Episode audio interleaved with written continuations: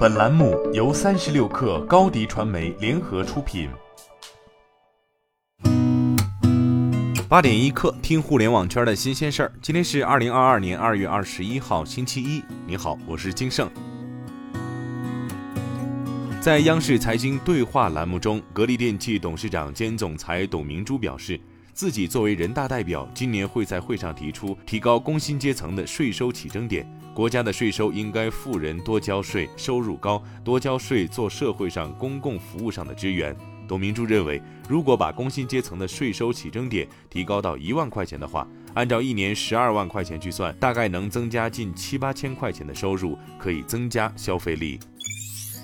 证券时报一公司讯，茅台集团已于一月底申请了两枚贵州茅台酒 Quincho Motai 商标，商标图形中分别包含大叶葵花、小叶葵花图案。此举引发外界对于茅台或推出新品的猜测，茅台是否将推新品？对此，茅台相关人士昨天表示，葵花商标之前只有图片商标，为了商标保护，目前正在申请注册文字商标中。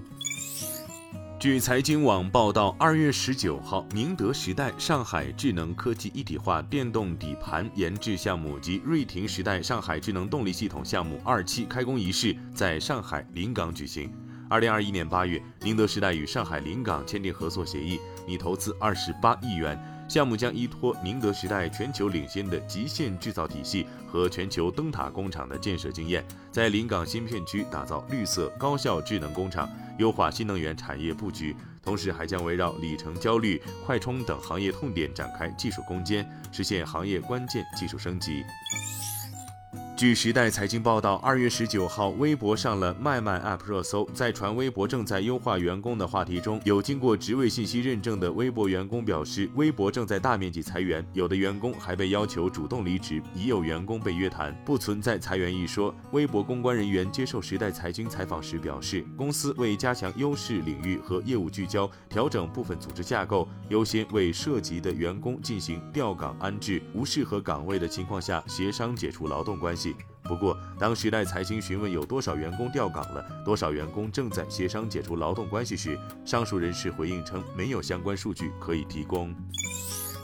据快科技报道，二零二一年十二月二十八号，新东方宣布成立东方甄选，进军直播带货。这也是双减政策实施以后，新东方为谋求发展而选择的新道路。据新斗数据平台数据显示，新东方的带货整体表现一般般。自十二月二十八号开播以来，东方甄选累计带货商品数三百三十五件，累计销售额四百五十四点七六万元，累计销量八点一四万件。